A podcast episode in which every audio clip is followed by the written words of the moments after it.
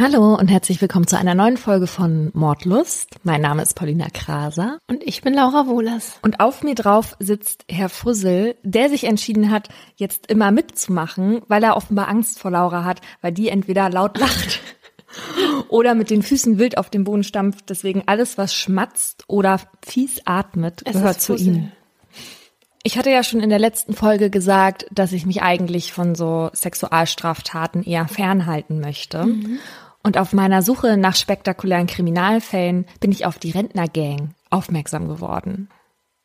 Vier Rentner hatten ihren Anlageexperten mit Hilfe eines Komplizen im Juni 2009 entführt und mehrere Tage in einem Keller gefangen gehalten. Sie wollten Millionen zurückerpressen, die der Finanzberater in den USA mit hoher Verzinsung angelegt, aber nicht zurückgezahlt hatte. Sie hatten das Opfer blutig geschlagen und mit dem Tode bedroht. Das Opfer hatte dann unter Angst eine Bank in Zürich angewiesen, zwei Millionen Euro auf die Konten zu überweisen. Während der Entführung hatte der Anlageberater schon einen Fluchtversuch gestartet, ist damit aber gescheitert, weil ein Nachbar ihn für einen Einbrecher hielt, ihn überwältigte und die beiden Männerrentner Roland K. und Wilhelm D. ihn zurückzerren konnten. Oh Gott. Aber in seiner letzten Zahlungsanweisung hatte er einen versteckten Hilferuf geschmuggelt. Cell 100 call POL.ICE. Also call police. Und das hatte die schlaue Frau, die offenbar am Schalter gesessen hat, gecheckt. Voll gut. Gott sei Dank saßen wir da nicht am Schalter, denn wir hätten gedacht, alles klar, zwei Millionen Euro, geht rüber. Stempel drauf. Noch in derselben Nacht stürmte ein Sondereinsatzkommando das Haus. Die Männer bekamen sechs und vier Jahre Haft, die Frauen kamen auf Bewährung frei. Und es ist so ein lustiges Bild, wie diese Omas da im Gerichtssaal sitzen mit ihren süßen Halstüchern umgebunden. Sehr niedlich. Meinst du, wir sind später auch so drauf? Möchtest du darauf antworten? Nein. ich habe nur gelacht. Okay. Ist euch eigentlich aufgefallen, dass wir euch natürlich absichtlich in der letzten Folge bei Lauras Berlin-Mörder auf die falsche Fährte geführt haben? Wer im Geschichtsunterricht aufgepasst hat, weiß, dass ein Mord gar nicht so hätte stattfinden können. Genau, zugegebenermaßen habe ich mich bei dem Mord in Berlin Mitte nämlich im Jahr vertan. Der passierte nämlich 1990 und nicht 1984. Das wäre ja auch gar nicht gegangen, wie einem unserer Hörer auch aufgefallen ist, denn da stand ja noch die Mauer und Thomas Rung hätte nicht einfach von Ost nach West spazieren können. Mein Fall diese Woche ist ein Mord, der neun Jahre dauert. Eine Geschichte, die mich persönlich sehr berührt hat und die jeder kennen sollte, wie ich finde. Sie ist für Frauen, denen ähnliches passiert, und für Männer, damit sie wissen, was ihre Taten mit einem Menschenleben machen können. Was ist das eigentlich, was du hast, Mama? Weißt du, Menschen, die solche Dinge wie ich oder ähnliches erlebt haben, verändern sich. Gewalt verändert. Dieses Phänomen hat auch einen langen wissenschaftlichen Namen, aber ich will es mal so erklären. Ich habe ständig das Gefühl einer diffusen Bedrohung. Das ist immer da. Ich habe Angst vor Menschen, vor geschlossenen Räumen, vor allen Situationen, aus denen ich nicht sofort raus kann. Ich erschrecke schneller als früher. Ich bin wacher, immer auf der Hut. Immer auf das Schlimmste eingestellt. Ich laufe immer zu hochtourig. Manchmal habe ich das Gefühl, den Überblick zu verlieren. Das Leben, alles fühlt sich anders an. Ich glaube, mein Gehirn hat sich verändert. Das antwortet Susanne Preusker ihrem Sohn in ihrem neuen Leben, so nennt sie es. In ihrem alten Leben ist Susanne Preusker eine erfolgreiche, lebensfrohe, intelligente und furchtlose Frau. Im Jahr 2009 ist sie 49 Jahre alt. Sie sieht aber jünger aus, frisch und sympathisch. Sie hat mittellange blonde Haare, blaue Augen und ein offenes Gesicht. Susanne ist Gefängnispsychologin, gefragte Gutachterin und Dozentin. Suse, wie sie von ihren Freunden und Familie genannt wird, ist immer busy. Sie selber sagt später über sich, die alte Susanne war eine Macherin. Sie mag ihr Leben so, wie es ist.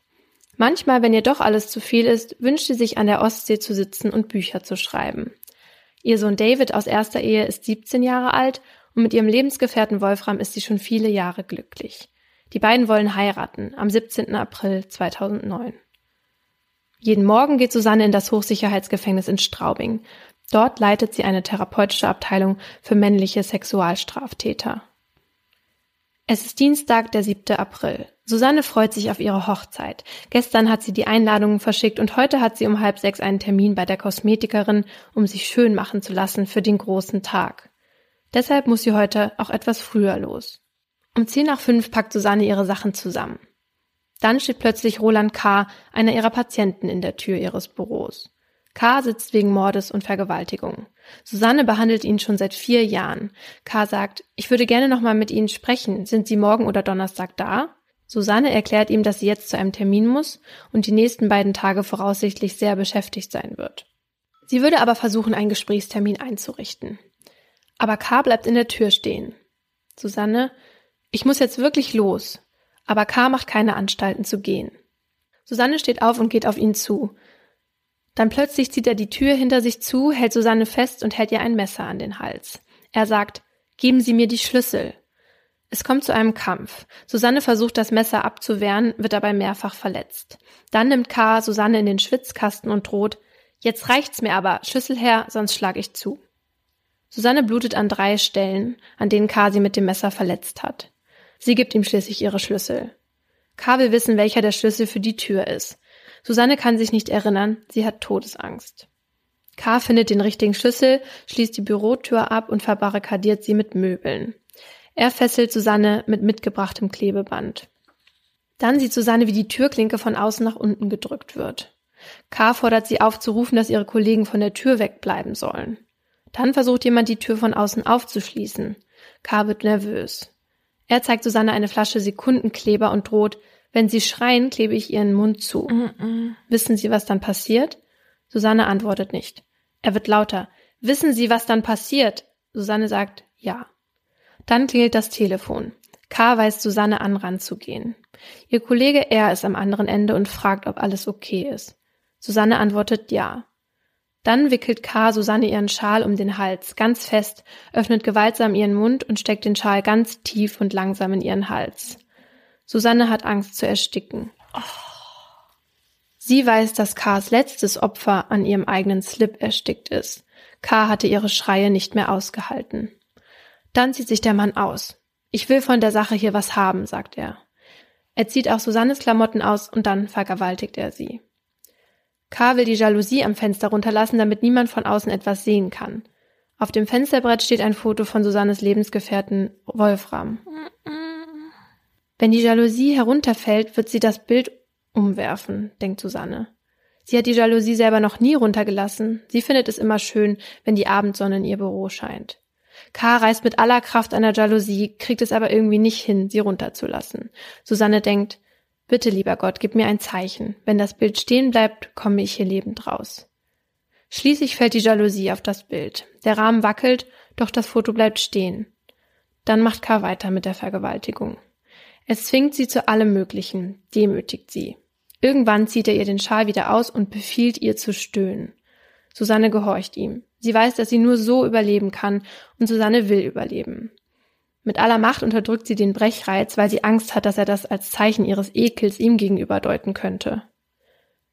Irgendwann klingelt wieder das Telefon. Diesmal ist es der Kollege P. P sitzt im Nebenraum und um ihn herum stehen Polizisten und ein SEK. Er fragt, ist alles in Ordnung, Suse? Susanne sitzt nackt und gefesselt auf ihrem Bürostuhl und K. steht mit dem Messer vor ihr. Sie antwortet ja. Das Gespräch wird beendet. Kollege P. versichert den Beamten, dass Susanne den Täter kennt und wisse, was zu tun ist. Das SEK stürmt das Büro nicht. Und K. macht weiter. Also sie wissen ja, dass er sie da drin eingesperrt hat. Mhm. Und sie machen nichts. Mhm. Der Kollege hat den eben auch versichert, dass sie weiß, was sie tut. Sie ist die Psychologin seit vier Jahren. Aber was glauben die denn, was in der Zeit so lange da drin passiert? Mhm. Hör zu. Susanne wird vergewaltigt in allen möglichen Stellungen, bis sie erst Schmerz, dann nichts mehr spürt. Sieben Stunden lang. Das ist nicht dein Ernst. Hm. Nur ein paar Meter weiter sitzt ein ganzer Trupp Polizisten, aber niemand hilft. Irgendwann ruft P wieder an und möchte mit K sprechen. P schlägt Bedingungen für die Entlassung von Susanne vor. Er verspricht keine Festnahme durch das SEK, Unterbringung in seinem Haftraum und keinen Arrest. K denkt drüber nach. Susanne kann nicht glauben, dass K dem Beamten wirklich glaubt. Schließlich fängt er an, die Barrikaden vor der Tür wegzuräumen. Die Tür schließt er aber nicht auf. Susanne darf sich anziehen. K. sagt, er habe Angst, den Raum zu verlassen. Susanne hat jetzt das Messer in der Hand, auf Anweisung von Herrn P. Sie schließt die Tür auf. Im Türrahmen sagt K. noch mit zynischem Unterton, möchtest du mich denn nicht angreifen? Susanne kommt Was? aus ihrem Büro. Hm. Vor ihr die Polizei, das SEK, ihre Kollegen. Alle starren sie an. Susanne greift nach den fremden Händen vor ihr, fällt fast zu Boden und schreit aus tiefster Seele. Sie kommt in ein Krankenhaus, wird untersucht, bekommt die Pille danach und wird krankgeschrieben. Susanne wird nie wieder an ihre Arbeitsstelle zurückkehren. Am nächsten Morgen kommen ihr Sohn David und ihr Lebensgefährte Wolfram. Als Susanne Wolfram sieht, sagt sie, jetzt können wir nicht mehr heiraten. Und Wolfram sagt, und nun erst recht. David sagt später, dass er seine Mutter nicht mehr wiedererkannt hat. Es war nicht meine Mutter, die ich in Erinnerung hatte, Sie war irgendwie eine zerstörte Frau, total kaputt. Susanne ist jetzt in ihrem neuen Leben. Weil Susanne genau weiß, wie wichtig ihre Aussage vor Gericht sein würde, schreibt sie ein paar Tage nach der Tat alles auf, um sich besser zu erinnern. Sie muss aussagen, das weiß sie, aber sie hat Angst davor. Außerdem sind Wolfram und David dafür, dass sie nicht nur als Zeugin, sondern auch als Nebenklägerin auftreten soll. Susanne entscheidet sich dafür. Eins ist ihr aber wichtig, sie möchte auf keinen Fall öffentlich aussagen. Dann kommt der Tag. Susanne betritt den Gerichtssaal mit dunkler Sonnenbrille auf der Nase und Beruhigungspillen in der Hand. Susanne sieht ihren Peiniger an, sieht ihm in die Augen, er schaut zurück, dann schaut er weg. Dieser Moment wird für Susannes Heilung sehr wichtig, sagt sie später, die Machtumkehr, das Machtgefüge wieder richtigstellen. Dann wird verkündet, der Angeklagte will, dass die Öffentlichkeit vom gesamten Prozess ausgeschlossen wird, weil es in dem Verfahren um seine Intimsphäre gehe. Ja, genau. Mhm. Das müssen wir natürlich berücksichtigen. ja, Susanne kann es nicht fassen. Um seine Intimsphäre? Jemand neben ihr sagt ihr, so ein Antrag wird abgelehnt, wenn Sie öffentlich aussagen. Es gibt eine erste kurze Verhandlungspause. Susanne will nicht, dass dem Antrag des Angeklagten stattgegeben wird. Du wirst doch wohl diesem Arsch nicht das Recht geben auf eine geschützte Privatsphäre, sagt David zu ihr. Susanne fragt, hältst du es denn aus, wenn ich allen davon erzähle? David nickt und der Prozess geht weiter. K. wird verurteilt zu 13 Jahren und 9 Monate Haft mit anschließender Sicherungsverwahrung. Seine Aussichten, je wieder freizukommen, sind schlecht. K., umgeben von zwei Polizisten, will sich nach der Verurteilung bei Susanne entschuldigen und fängt an, irgendwas vor sich hin zu stammeln. David steht neben seiner Mutter und sagt, meine Herren, darf ich Sie bitten, dafür zu sorgen, dass dieser Verbrecher meine Mutter nicht anspricht? Und K. wird abgeführt. Wie alt ist David? 17. Wow. Susanne verklagt auch ihre ehemaligen Kollegen wegen unterlassener Hilfeleistung. Diese Anklage wird aber fallen gelassen und eine Entschuldigung hört sie nie. Bei solch einer furchtbaren Tat fragen wir uns wie immer, wie konnte es dazu kommen? Warum? Wahrscheinlich würden einige Menschen jetzt sagen, Berufsrisiko, weil Susanne Preusker Gefängnispsychologin war. Aber so einfach ist es sicher nicht. Susanne kannte K. gut. Nach hunderten Gesprächen in vier Jahren dachte sie es zumindest. Über K. erzählt Susanne später in einem Interview mit der FAZ, es gab Gefangene, bei denen stellten sich mir alle Haare auf. K. gehörte nicht dazu. Von K. fühlte ich mich respektiert, menschlich und professionell. K. bug den besten Käsekuchen aller Zeiten. K. kümmerte sich liebevoll um die Fische im Aquarium und als ein Fisch krepierte, weinte er. Im Team sagte ich einmal, wenn ein Gefangener mir etwas antut, ist K. der Erste, der sich schützend vor mich stellt. Während einer Therapiesitzung fragt Susanne K. einmal, ob er Gefühle kennt. Irgendwann rückt er mit der Antwort raus. Angst und Ärger. Zwei Jahre braucht Susanne, um aus K. das Schuldgeständnis am Mord seines Opfers zu bekommen. Irgendwann sollte er wieder in die Gesellschaft zurückkehren. Das ist immer das erklärte Ziel. Als Gutachterin war es Susannes Job, die Gefährlichkeit von Sexualstraftätern einzuschätzen. Bei K. war sie sich noch nicht sicher, ob er irgendwann entlassen werden könnte, aber sie war sich zu 100 Prozent sicher, dass er ihr nichts tun würde. Außerdem dachte sie, wenn sie jemals in ihrer Abteilung angegriffen werden würde, dass sofort Hilfe da wäre. Wieso ist denn der da eigentlich frei rumgelaufen? Ja, das war das Konzept von dieser Abteilung, dass die sich da eben frei bewegen dürfen. Aber Susanne hatte sich getäuscht in ihren Kollegen und in einem Psychopathen. So lautet nach der Tat die Diagnose für K. Psychopathen können erkennen, was ihr Gegenüber erwartet und das problemlos bedienen. Sie sind höchst manipulativ. So hat der Kriminalpsychologe Stephen Porter in einer Doku mal von einem Kindermörder erzählt, den er über ein Jahr lang therapiert hatte. Porter war begeistert über die Fortschritte seines Patienten und kann sich daran erinnern, dass er ihm ein großartiges Gutachten ausgefüllt hätte, wenn er gemusst hätte. Doch dann fand er das Tagebuch seines Patienten. Darin standen Zeilen wie Es macht mehr Spaß, diesen Idioten zu verarschen, als ich gedacht habe.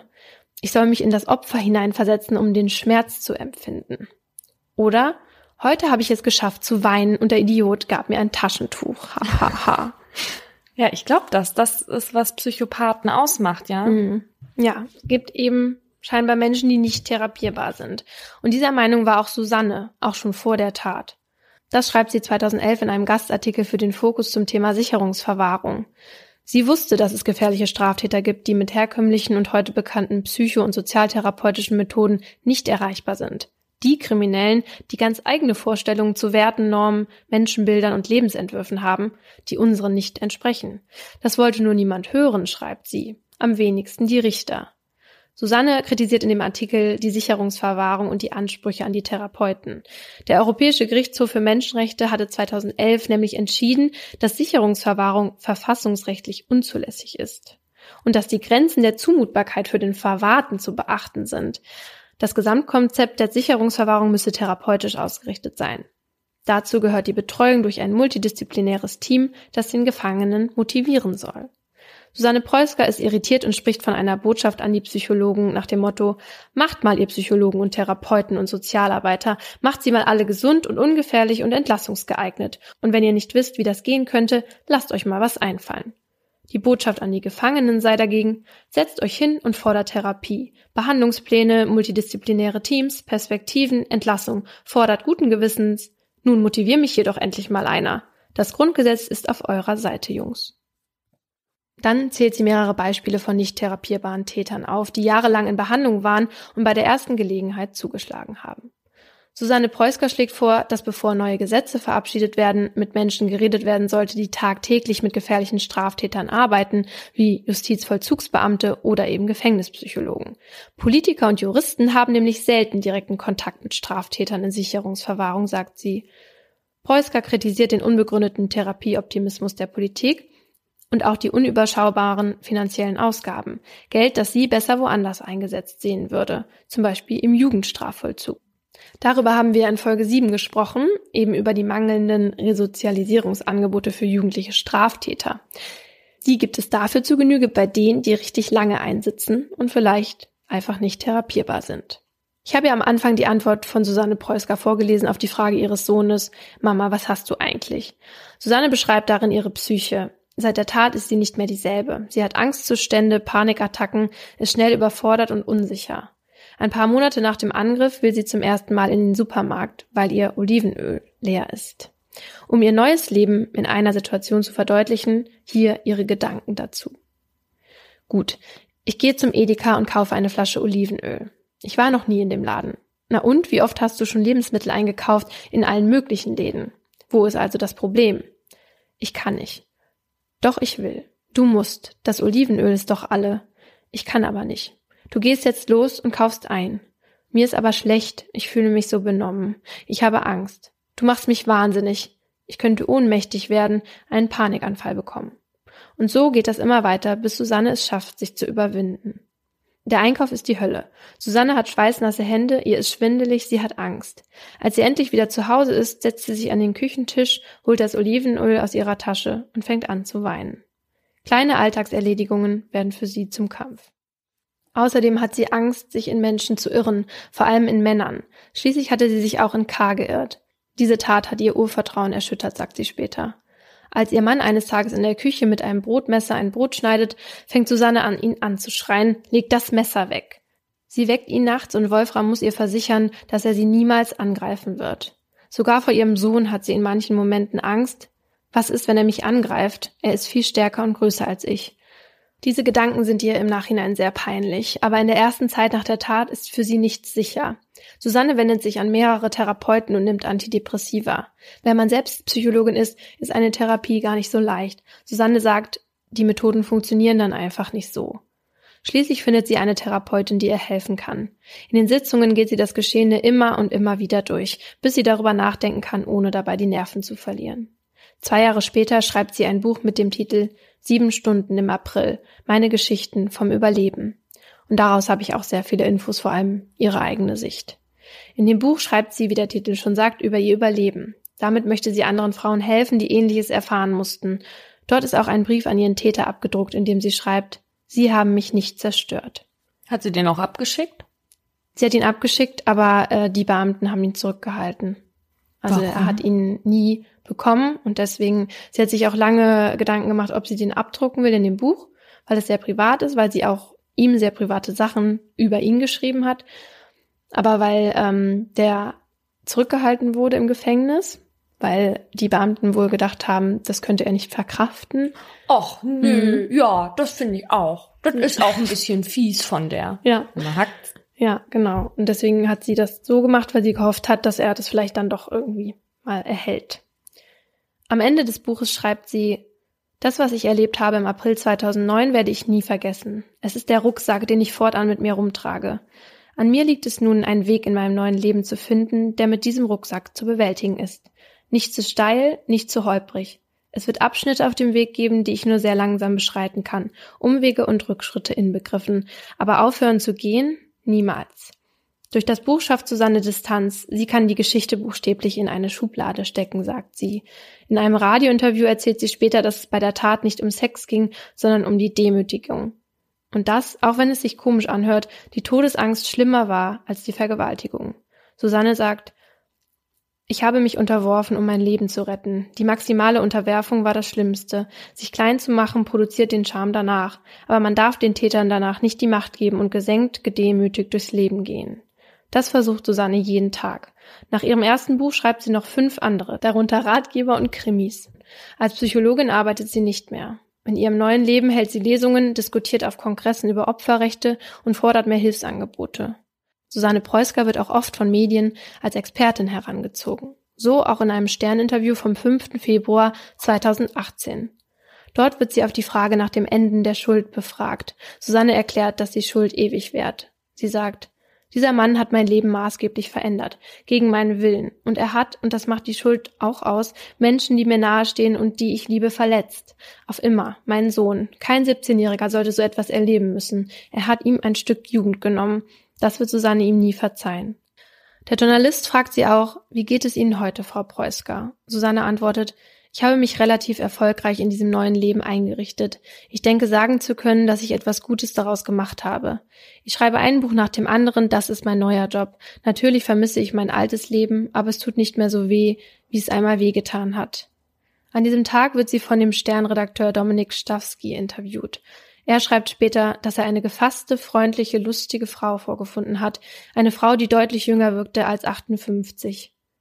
Am Ende des Gesprächs macht Stawski mit Susanne Preusker aus, dass der Fotograf in einigen Tagen vorbeikommen würde, um Fotos für den Artikel zu schießen, und sie verabschieden sich. Als der Fotograf zehn Tage später an der Haustür von Familie Preusker klingelt, erfährt er, dass sich Susanne zwei Tage zuvor das Leben genommen Nein, hat. Ich habe es mir gerade schon gedacht, das ist nicht dein Ernst. Nach neun Jahren hat sie den Kampf verloren. K. hat sie am Ende doch zerstört. Es ist für einen Journalisten oder für uns auch immer eine bewusste Entscheidung, über einen Selbstmord zu sprechen, ähm, wegen des schon von Paulina in Folge 6 erklärten Werter-Effekts. Und deshalb möchte ich an dieser Stelle alle, die mit Selbstmordgedanken zu kämpfen haben, auf die Telefonseelsorge aufmerksam machen. Sie ist anonym, kostenlos und rund um die Uhr unter 0800 111 0 111 erreichbar. Und bei Instagram verlinken wir euch dann noch die Mailadresse und eine Liste mit bundesweiten Hilfsstellen. Oh Mann. Ich fand es so heavy, als ich das gelesen habe. Weil das Buch, im Buch ist sie halt so hoffnungsvoll und schreibt ja auch am Ende, aber aufhören zu gehen niemals. Und dann ist es halt doch, dann hat sie es doch gemacht, neun Jahre danach ja, was für Kämpfe die in der Zeit alles mit sich ausgefochten hat, ja, und am Ende hat's dann eben doch nichts gebracht. Mhm.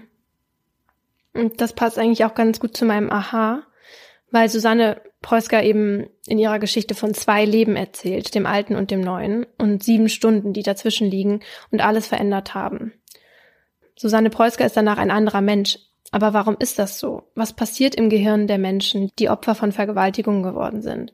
Warum kommt es manchmal sogar zum Selbstmord? Die menschliche Psyche hat die Aufgabe, uns vor seelischer Überforderung in und nach extremer Belastung, beispielsweise einer Vergewaltigung, zu schützen. Verschiedene Schutzmechanismen führen dazu, dass man nicht nur die Situation psychisch überlebt, sondern danach auch noch weiter funktionieren kann. In traumatisierenden Situationen wie den sieben Stunden Todesangst und Vergewaltigung muss das Gehirn in sehr kurzer Zeit sehr viele unterschiedliche und stark angsterfüllende Eindrücke aufnehmen. Da die Verarbeitungskapazität des Gehirns aber begrenzt ist, kann vieles dabei nur aufgenommen, aber nicht verarbeitet werden. Und für die vielen Informationen in solch einem Moment gibt es einen speziellen Speicher, das Traumagedächtnis. Das funktioniert aber nicht wie unser normales Gedächtnis, so kann man sich an die Inhalte dort nicht gewollt erinnern. Die Erinnerungen kommen stattdessen zurück, wenn bestimmte Auslöser auftreten. Das sind zum Beispiel Gerüche, Bilder oder Geräusche, die denen während der Tat ähneln. Bei Susanne sind diese Auslöser beispielsweise das Brotmesser, das Wolfram benutzt und das in ihr Panik auslöst. Oder wenn sie beim Einkaufen an dem Regal mit Klebstoff vorbeikommt, da hat sie direkt Angst und Panik bekommen. Außerdem werden alle Reize im Traumagedächtnis nicht als zusammenhängende Geschichte, sondern als Sammlung einzelner unverbundener Sinneswahrnehmungen gespeichert. Die Art der Speicherung ist zunächst ein sehr sinnvoller Schutzmechanismus. Sie kann aber nach einiger Zeit, wenn die Verarbeitung der Informationen nicht nachgeholt wird, zum Beispiel durch eine Therapie, ähm, zu Beeinträchtigungen führen. So kann sich eine posttraumatische Belastungsstörung entwickeln, die das Leben der Opfer zum Teil sehr einschränken kann. Bei mehr als der Hälfte der Betroffenen einer Vergewaltigung tritt so eine posttraumatische Belastungsstörung auf.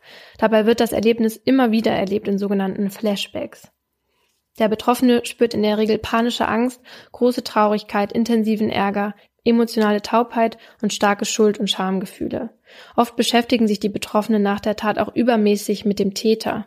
Ihre Fähigkeit zu sozialen Beziehungen ist manchmal gestört. Vergewaltigungsopfer haben auch oft mit dem Verlust der Selbstachtung zu kämpfen, Konzentrationsstörungen und depressive Stimmungen, die mit Selbstmordgedanken einhergehen können. Die posttraumatische Belastungsstörung ist umso ausgeprägter, je größer die eigene Gefährdung war, je mehr Todesgefahr direkt erlebt wurde, je enger und intimer die Beziehung zum Täter war und je länger das traumatische Geschehen andauerte. Ja, und ich habe ja auch schon oft über Fälle gesprochen, in denen Frauen vergewaltigt wurden, bevor sie ermordet wurden. Und dabei erzähle ich das, wie zum Beispiel in meinem letzten Fall, häufig so schnell, als wäre es nicht wichtig oder so, aber das ist mir halt jetzt erst bei dieser Recherche so richtig aufgefallen, weil die mir eben so nahe gegangen ist, weil man aus ihrer Sicht hört, was das nach, im Nachgang mit, mit ihr gemacht hat. Und eben was Vergewaltigungen mit Frauen machen können, finde ich halt sehr wichtig in einer Zeit, in der ein Mann Richter am obersten Gericht der Vereinigten Staaten wird, mhm. dem eben sexuelle Übergriffe in drei Fällen und darunter eben auch eine versuchte Vergewaltigung vorgeworfen werden. Wahnsinn. Da kann man sich nur an den Kopf fassen. Das ja. Ja. Ich finde es aber gut, dass du den Fall trotzdem gemacht hast. Ich verstehe die Kritik an Medien, wenn es darum geht, Schlagzeilen zu generieren.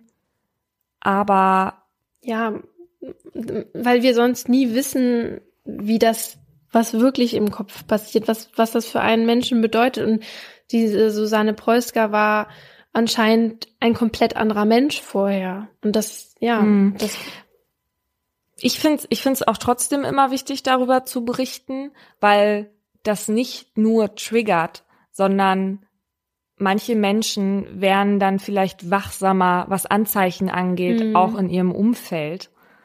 Deswegen bin ich eigentlich immer, ja, also nicht dafür natürlich irgendwie wegen Sensationslust zu berichten darüber, aber das nicht einfach totzuschweigen, ja, weil das ist ja auch in unserer Gesellschaft unfassbar verankert, nicht über Tod zu reden und über Selbstmord dann schon gar nicht, weil dann diese Fassade von das Leben ist doch schön mhm. und so, das können so viele Menschen nicht nachvollziehen. Mhm. Ich finde es gut, dass du den Fall gemacht hast.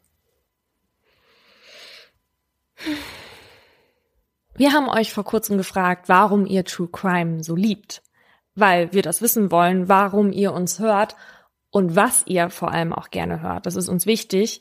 Und nachdem ihr so nett wart, uns in eure fiesen Hirne reingucken zu lassen, haben uns einige von euren Nachrichten halt sehr beschäftigt und wir haben uns jetzt so ein bisschen damit auseinandergesetzt und ein paar Punkte herausgearbeitet, was ihr am meisten geschrieben habt und worin sich vielleicht auch viele wiedererkennen können. Mir ist erstmal aufgefallen, dass viele von euch sich gar nicht richtig erklären können, warum sie eigentlich so auf True Crime abfahren und dass manche von euch sich auch etwas über sich selber wundern. Die erste Rubrik, zu denen es sehr viele ähnliche Antworten gab, ähm, haben wir jetzt mal Psyche genannt und dazu hat uns unsere Zuhörerin Josephine geschrieben. Ich liebe True Crime, weil ich versuchen möchte zu verstehen, warum ein Mensch eine bestimmte Tat begeht, beziehungsweise was ihn dazu getrieben hat. Ich versuche mich generell immer in Menschen hineinzudenken und möchte einfach gerne verstehen, warum. Und so geht's mir ja auch immer. True Crime ist für mich nämlich kein Genre, das man einfach so nebenbei konsumieren kann. Da ich immer mit Fieber und mit Rätsel, wer der Täter sein könnte, warum der Täter was getan hat, ob es eventuell mit seiner Kindheit zusammenhängt oder und so weiter. True Crime ist quasi Denksport. Und die Psychologin Meredith Fuller erklärt das damit, dass der Mensch ein grundlegendes Bedürfnis hat, sich Dinge zu erklären und vor allem solche, die mit unserer Psyche zu tun haben. Also in dem Fall, wie konnte das passieren? Die Frage, die Paulina und ich uns auch immer nach den Fällen stellen und auch versuchen zu beantworten. Und da wir True Crime Fans dann auch immer so wild auf die Antwort dieser Frage sind, wollen wir immer schnell zum Ende, also zur Aufklärung kommen. Und deshalb bingen wir irgendwie an einem Abend The Staircase oder Serial. Eine andere Zuhörerin hat uns geschrieben, ich finde es immer wieder bemerkenswert, wie verständlich oder zumindest nachvollziehbar die meisten Taten werden, wenn man die Lebensgeschichte des Täters, die Auswegslosigkeit und die Tatumstände näher betrachtet. Das schließt sich ja an, an dem, was du gerade gesagt hast. Ich finde, wenn es um die Psyche geht, ist auch immer noch interessant, was macht die Tat mit den Opfern, was ja auch sehr gut zu deinem Fall mhm. jetzt passt, und auch, was macht die Rechtsprechung mit den Angehörigen im Nachhinein. Zum Beispiel, in meinem Fall hatten die Eltern von Christine gesagt, natürlich kann nichts wieder die Sonne zurückbringen, die Christine ihnen jetzt nicht mehr gibt. Aber diese hohe Rechtsprechung zum Beispiel war für die der erste Baustein und der Richter wollte auch genau das für die Familie tun. Ihnen eben einen ersten Anschub wieder ins Leben damit geben. Mhm. Ein weiterer Punkt, der sich an dem anschließt, über das wir eben gesprochen haben, ist, das könnte ich sein. Also mal ganz abgesehen davon, dass man natürlich immer mitfiebert weil man immer denkt, ich könnte das Opfer gewesen sein. Wir alle sind uns ja bewusst, dass wir immer irgendeiner Gefahr ausgesetzt sind, deswegen schließen wir auch nachts die Haustür ab. Aber was ist mit der Frage, könnte ich auch der Täter sein? Per E-Mail haben wir dazu eine Nachricht bekommen. Ich will nicht so viel davon erzählen, weil sie sehr, sehr persönlich war. Aber dort hat eine Frau geschrieben, die schon sehr viel in ihrer Kindheit erlebt hat und dann später auch wieder. Und sie fragt sich selbst, was muss in meinem eigenen Leben eigentlich noch passieren, bis es kippt? Jemand anders schreibt noch, häufig sind die Begriffe Täter und Opfer ja gar nicht so weit voneinander entfernt. Viele Täter waren ja selbst mal Opfer. Und ich glaube, dass die Menschen unterschätzen, wer in welchen Situationen zum Täter wird. Der Fall, der mich da wachgerüttet hat, ist zum Beispiel der von Marianne Bachmeier, die sicherlich nie zur Täterin geworden wäre, mhm. wenn ihr Kind nicht ermordet worden wäre. Mhm. Zu, das könnte ich sein, dadurch, dass im True Crime Genre jedes erdenkliche Szenario auftritt, denkt man auch eben schnell, das kann auch mir passieren oder meiner Freundin oder Oma oder was auch immer, wenn ich ähm, Aktenzeichen XY sehe, das ist ja auch oft, dass Omas überfallen werden oder sowas und alte Leute halt ausgeraubt und dann denen irgendwas Schlimmes zutrifft, da denke ich auch immer sofort an meine Oma. Es ist halt eben kein Science-Fiction-Film oder eine ausgedachte Gruselgeschichte, sondern halt eben die Wirklichkeit und deshalb sind wir auch immer näher dran. Ein weiterer Grund für die True Crime Faszination ist laut unseren Hörern der Gruselfaktor. So schreibt Sophie zum Beispiel, ich liebe das Gefühl, was schön und schrecklich zugleich ist, wenn ihr malerisch auf den Höhepunkt der Geschichte kommt und sich mein Bauchraum so richtig zusammenzieht und ich mal wieder verblüfft bin, wie tief die Abgründe der Menschen sind. Und Paulina hatte diese Rubriken schon mal angelegt und ich muss zugeben, dass ich lange darüber nachgedacht habe, was eigentlich mit Gruselfaktor gemeint ist und ob das auch auf mich zutrifft, weil ich beispielsweise gar nicht so gerne Horrorfilme schaue und mich so grusel. Aber ich bin ja total der True Crime Fan und kann mir auch jede blutverschmierte echte Leiche anschauen. Deshalb ist der Gruselfaktor wohl einfach dieser Kick, dieses Gefühl, oh mein Gott, das gibt's doch gar nicht. Also quasi Paulinas und meine Reaktion während der Fälle des jeweils anderen. Und dieses Gefühl entsteht eben, wenn sich bei uns das Hormon Adrenalin freisetzt. Und das schaffen eben die True Crime Formate. Und da wir dieses Gefühl so gern mögen, macht es auch schnell süchtig, weshalb wir die True Crime Serien oder Podcasts eben am liebsten an einem Abend durchgucken oder durchhören würden. Vor allem geht es darum, sich sicher von zu Hause aus, beispielsweise auch bei ganz banalen Alltagsdingen, zu gruseln. Also aus einer sicheren Distanz heraus. So, wie du eben schon gesagt hast, wenn man einen Film sieht. Du sitzt zu Hause auf deiner Couch und guckst in die Röhre und denkst dir, oh mein Gott. Aber eigentlich kuschelst du dich unter deiner Decke und willst dich nur sicher dabei fühlen. Bei mir ist Horror übrigens auch die Grenze. Mit Geistern kann ich gar nichts, aber True Crime ziehe ich mir rein, bis ich platze. Ein weiterer Punkt, woran ich ehrlich gesagt null gedacht habe, worüber ich mich auch tatsächlich gewundert habe, weil das öfter genannt wurde, ist die Sensationslust. Ich bin geschockt von eurer Ehrlichkeit. Ich will das im Anschluss aber nochmal einordnen. Eine Zuhörerin schreibt, letztendlich muss ich widerstrebend zugeben, dass es eine Art von Sensationsgier ist, was mir eigentlich total wesensfremd ist und deswegen bin ich da wohl nicht so ganz stolz drauf. Aber mich fesseln menschliche Abgründe einfach, zu was Menschen fähig sind und wie sie dazu geworden sind. Also ich sehe das mal so. Dein Interesse an der Psychologie ist einfach sehr hoch. Solange du dich nicht an dem Leid anderer ergötzt, ist mit dir alles in bester Ordnung. Außerdem brauchst du nämlich ganz schön viel Empathie für diese Geschichten, weil du fieberst ja mit. Du hörst den Podcast ja nicht, weil du dich langweilst oder weil du denkst, wann sticht er die Tante endlich ab. Klar, wir lieben alle gut erzählte Gruselgeschichten, aber in der Regel fiebert man ja eben ständig mit, weil man hofft, dass der Täter geschnappt wird oder dass ein Opfer überlebt. Also für mich ist es so, wir sind nicht verrückt nach den Mördern. Wir sind verrückt danach, die Mörder zu hassen. Laura, meinst du, wir belügen uns jetzt selbst? Ist es auch ein bisschen Sensationsgier? Was ich glaube, was mit der Sensationslust zusammenhängt oder für was sie das halten, diese Sensationsgier, ist der Voyeurismus, der mit dem Genre eben bedient wird so wie zum Beispiel bei The Staircase, da sind wir als Zuschauer mittendrin im Leben der Familie Peterson. Also wir sind mit in dem Haus, sehen Michael und seine Kinder in Interaktion und so weiter. Und das sehen wir halt so normalerweise nie. Wir sind nie so nah bei einer Familie, der auch noch so was Schlimmes passiert ist. Oder auch zum Beispiel die Tatortfotos, ja, die sind überall im Internet zu sehen und das kriegen wir auch sonst nie im Alltag zu Gesicht. Und das ist dann schon eine Art Sensation, die wir ganz toll finden. Also sind wir jetzt sensationsgierig oder nicht? Ein bisschen vielleicht. es ist ja eine Sensation, sowas. Es ist ja nichts Alltägliches. Man muss es vielleicht nicht Sensationsgier, sondern Sensationslust bezeichnen und dann ist es auch nicht mehr so negativ konnotiert. Ja, vielleicht stört mich der Begriff einfach, weil ich das einfach viel mehr mit der Psyche und mit dem, mit diesem Entsetzen darüber, zu was Menschen in der Lage sind, ja. in Verbindung bringe. Mhm. Next Punkt. Und dann ein wichtiger, wenn nicht gerade überlebenswichtiger Punkt, das Vorbereitetsein. Dazu hat uns Jess geschrieben, der Hintergrund ist, glaube ich, dass man sich eben irgendwie vorbereitet fühlt, so dass man sich Chancen und Taktiken im Fall der Fälle zurechtlegen kann und man quasi vermeiden kann, selbst zum Opfer zu werden. Die Psychologieprofessorin Amanda Vickery hat zu genau dem Thema geforscht und herausgefunden, dass vor allem Frauen versuchen, Hinweise auf Bedrohungen aus diesen Kriminalfällen herauszulesen, um sie dann auf ihr eigenes Leben zu übertragen und sich dadurch zu wappnen. Das haben uns auch wirklich viele, vor allem weibliche Zuhörer geschrieben. Dazu muss ich allerdings sagen, dass ich durch meine langjährige True Crime Sucht ja auch schon vieles gelernt habe, wie zum Beispiel nicht per Anhalter zu fahren. Aber leider wende ich die Erkenntnisse nicht immer an.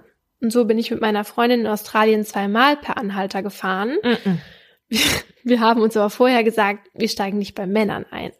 Ähm, unsere erste Erfahrung war, ähm, eine Frau hält an, wir steigen ein, sie. Ich bin gerade auf dem Weg, äh, mich mit meiner Nichte bei McDonald's zu treffen. Wollt ihr mit? Wir? Okay. Am Ende saßen wir mit dieser Frau und der Nichte bei McDonald's, haben Essen ausgegeben bekommen und einen richtig netten Nachmittag gehabt. Und beim zweiten Mal sind wir sogar bei einem Mann eingestiegen, der uns bis direkt vors Hostel gefahren hat. Und was ich damit sagen will, man sollte sich nicht zu doll in seine Angst reinsteigern, denn durch True Crime können Ängste größer werden und das wollen wir natürlich nicht unterstützen, oder Pauline? Du spinnst wohl. Du kannst doch hier nicht unseren Zuhörern so tolle Geschichten übers Hitchhiking erzählen. Dann denken die, das mache ich auch. Macht es nicht! Laura erlebt die verrücktesten Sachen. Nehmt euch bitte kein Beispiel an ihr. Aber du hast natürlich recht. Paradoxerweise kann das Lesen von solchen Geschichten, nämlich die Angst vor Gewaltverbrechen, natürlich erhöhen. Die Universität von Illinois hat nämlich eine Befragung durchgeführt und da ging es um Bücher. Frauen entscheiden sich nämlich häufiger für Bücher, das einen Trick zum Entkommen beschreibt, als für das gleiche Buch, wo dieser Trick nicht erwähnt wurde. 71 zu 29 Prozent. Und sie entscheiden sich auch häufiger für ein Buch, das das psychologische Profil eines Mörders beschreibt, als ein Buch ohne ein solches Profil. Bei den befragten Männern gab es entweder keine oder nur ganz geringe Unterschiede bei der Wahl der Bücher. Und dann haben wir uns ja noch gefragt, warum hören uns eigentlich so viele Frauen?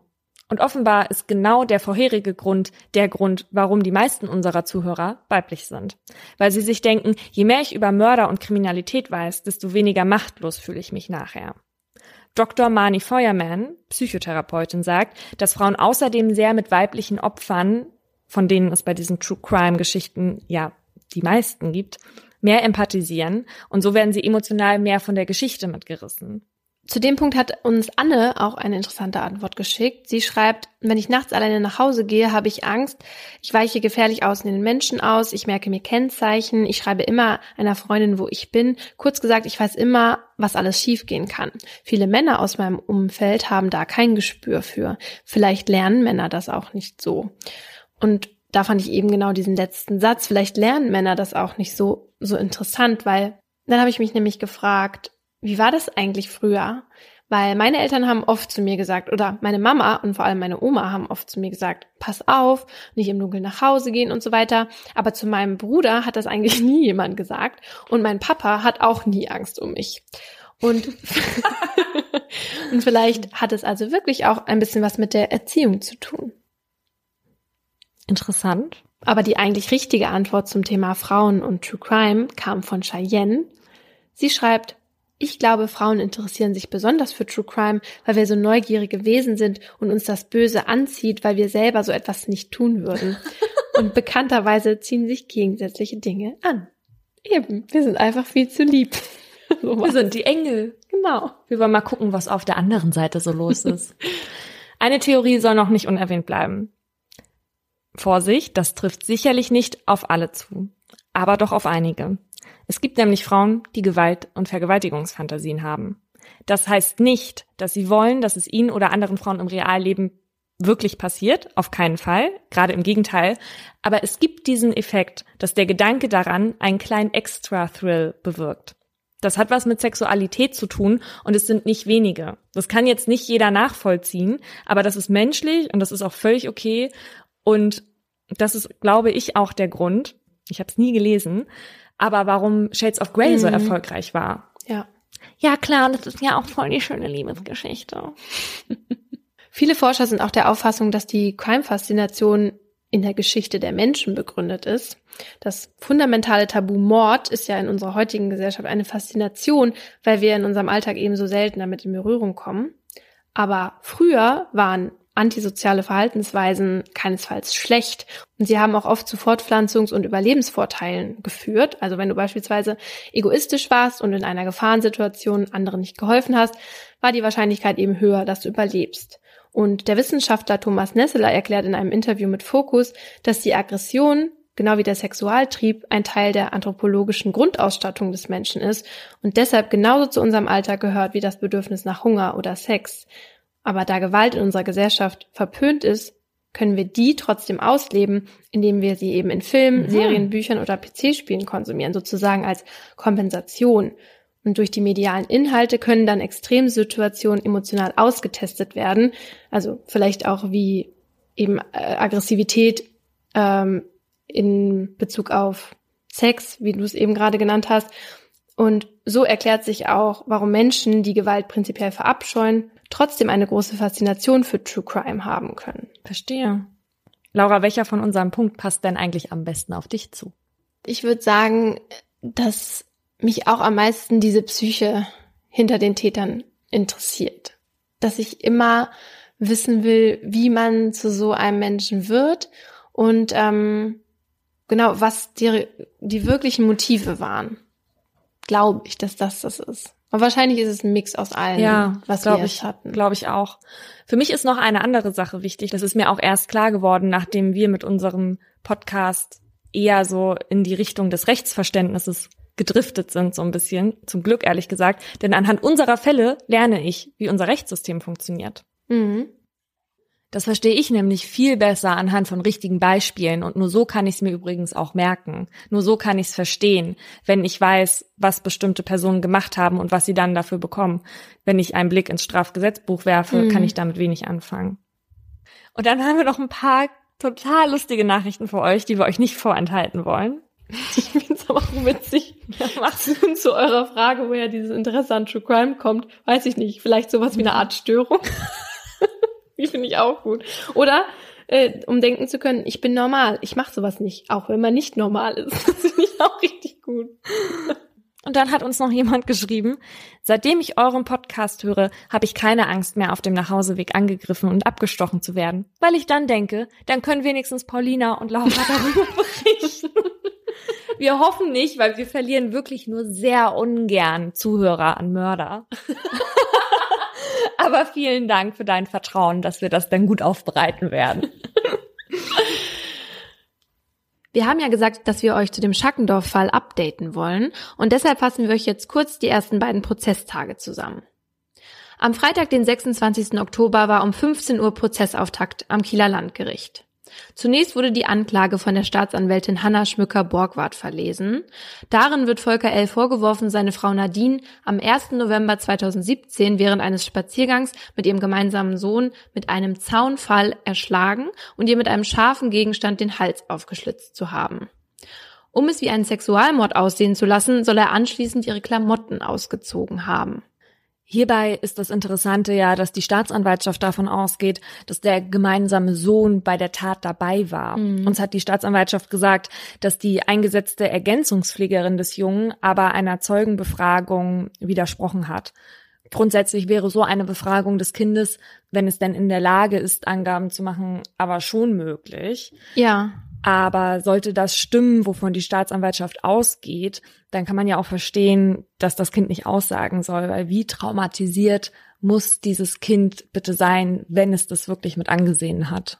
Genau, und das ist ja auch erst drei Jahre alt.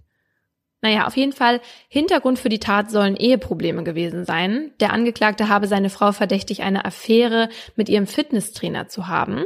So die Version der Staatsanwaltschaft. Und nach der Anklageverlesung gab es dann die Erklärung des Angeklagten, ich bin unschuldig, ich habe meine Frau nicht umgebracht. Die wurde allerdings nicht von dem Angeklagten selbst gesagt, sondern der ließ es über seinen Verteidiger Jonas Hennig erklären. Und in der Regel möchte Hennig nämlich nicht, dass seine Mandanten aussagen, zumindest wenn es um ein Freispruchverfahren geht. In der Regel kommen die Medien nur zum ersten und letzten Prozesstag und deshalb hielt Hennig diesmal ein über 30 Minuten langes Opening Statement. Auf Deutsch ist das die Gegenrede zur Anklage. Darin beschrieb er den Anwesenden im Gerichtssaal eine andere Version. Demnach kam es zwischen Volker und Nadine L. beim gemeinsamen Spaziergang zur Diskussion, als der Familienhund weggelaufen war. Nadine L. habe den Hund deswegen alleine gesucht und Volker ist mit dem Sohn nach Hause gegangen. Nachdem seine Frau nicht zurückgekommen war, suchte Volker L. sie und kontaktierte dann später die Polizei, so Hennig. Gegen 8 Uhr morgens habe er einen Bekannten gebeten, ihm bei der Suche zu helfen. Beide seien wenig später dann auf die Leiche gestoßen. Aber das ist nicht alles, was Hennig in seinem Opening Statement erklärt, denn er kritisiert die Polizeiarbeit, sagt, die Beamten seien von der Tatortweisheit ausgegangen, wonach der Ehemann auch der Täter sein müsse. Außerdem wirft er der Polizei vor, schlampig, einseitig und mit verbotenen Methoden gearbeitet zu haben. So haben sie seinen Mandanten verhört, obwohl der 24 Stunden nicht geschlafen hatte. Ein Anwalt sei auch erst mit mindestens drei Stunden Verzögerung kontaktiert worden. Aus Hennigs Sicht gibt es für die Schuld seines Mandanten keinen Beweis. Im Gegenteil sprechen die Indizien sogar für Volker L. Denn sein Mandant sei schwer krank. Er leide an Morbus Crohn und hat einen implantierten Defibrillator. Dieser Defibrillator wurde nach der Tat von der Polizei sogar ausgewertet. Das durften sie nach der Zustimmung von Volker L. Dies hat ergeben, dass es in dem Tatzeitraum zu eine besondere emotionale Anspannung, aber keine Anzeichen auf hohe körperliche Anstrengungen gegeben hat. Hennig sagt außerdem, dass Volker L. es in seinem Zustand gar nicht mit seiner Frau hätte aufnehmen können, die körperlich sehr fit und noch deutlich jünger war als sein Mandant. Weitere Zweifel an der Anklage streut Hennig, als er über die Mordwaffen spricht. Die Waffe, mit der der Hals des Opfers verletzt wurde, wurde nie gefunden. Auf der anderen Mordwaffe, dem abgebrochenen Pfahl, gäbe es keine belastbaren DNA-Spuren, die L zugeordnet werden können. Stattdessen seien aber Spuren von einem bei der Polizei wegen Gewaltdelikten und anderen Straftaten gesuchten bekannten polnischen Staatsbürger gefunden worden. Genau, und in diese Richtung hatte die Polizei wohl auch ermittelt. Bisher hat die Staatsanwaltschaft dazu aber noch nichts gesagt. Genau. Und nach eineinhalb Stunden war dann dieser erste Prozesstag auch schon zu Ende. Am zweiten Verhandlungstag, der heute, also am Dienstag, den 6. stattgefunden hat, waren elf Zeugen und Sachverständige geladen. Gehört wurden aber nur drei. Darunter die Kriminalbeamtin, die Volker L. verhört hatte, und eine Rechtsmedizinerin. Die anderen wurden wieder nach Hause geschickt und darunter war auch der Nachbar, der zusammen mit Volker L. die Leiche von Nadine L. gefunden hat. Ja, das heißt wohl, dass die angesetzten acht Verhandlungstage auf keinen Fall ausreichen werden. Die Kriminalbeamtin schilderte heute die Vernehmung des Angeklagten. Der habe die Tat von Anfang an bestritten. Mindestens sieben kräftige Schläge haben das Gesicht und den Schädel von Nadine L. zertrümmert, so die Rechtsmedizinerin. Ob dazu aber auch eine Person imstande gewesen wäre, die gesundheitlich eingeschränkt ist, ließ sie offen. Und auch die Beziehung der beiden wurde vor Gericht erörtert. Dabei kam heraus, dass die beiden eine offene Ehe geführt haben sollen. Volker L. behauptet, er habe an dem Abend noch nach seiner Frau gesucht. Jetzt aber kam die Frage auf, warum er denn genau dort nicht gesucht habe, wo sich die beiden nach seinen Angaben getrennt hatten. Und die Frage beantwortet uns jetzt Dr. Jonas Hennig, der Verteidiger von Volker L. Er hat schon in dem Gebiet gesucht und äh, an der einen Stelle, um die es da geht, lediglich zu einem späteren Zeitpunkt, was meines Erachtens aber auch naheliegend ist. Und der spätere Zeitpunkt war am Tag danach mit seiner Begleitung? Ja. Okay. Ja.